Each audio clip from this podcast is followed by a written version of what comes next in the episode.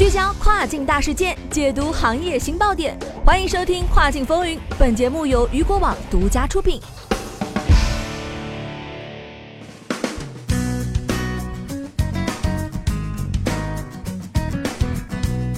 Hello，大家好，欢迎大家收听这个时段的《跨境风云》，我是大熊。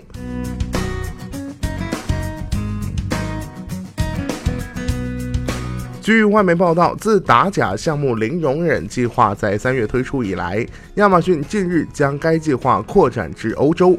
随着这一举措在法国、德国、意大利、西班牙和英国推出，这家电商巨头希望通过将产品数据、机器学习和序列化相结合，来扫描和清除平台上的假冒伪劣产品，并将平台上的假货数量降至零。目前，美国已经有三千多个品牌报名参加该计划。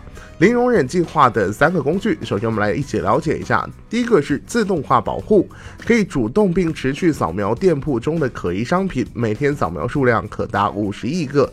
自二零一九年三月推出以来，该工具已经阻止了近六千五百万个 listing。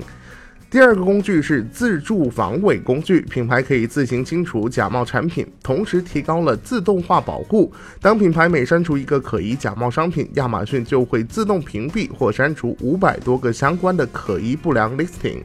第三个就是产品序列化，品牌可以为每件商品生成独特的代码，并将其打印或贴到产品包装上，从而使亚马逊能够扫描并确认每一笔交易的真实性。将自动保护和序列化相结合，有助于将假冒产品推向零。好了，聚焦大事件，解读新爆点。以上就是这个时段雨果电台为您推送到最新一期的跨境风云。想要了解更多跨境电商资讯，您还可以持续关注雨果 App 推送的最新消息。我是大熊，我们下个时段见，拜拜。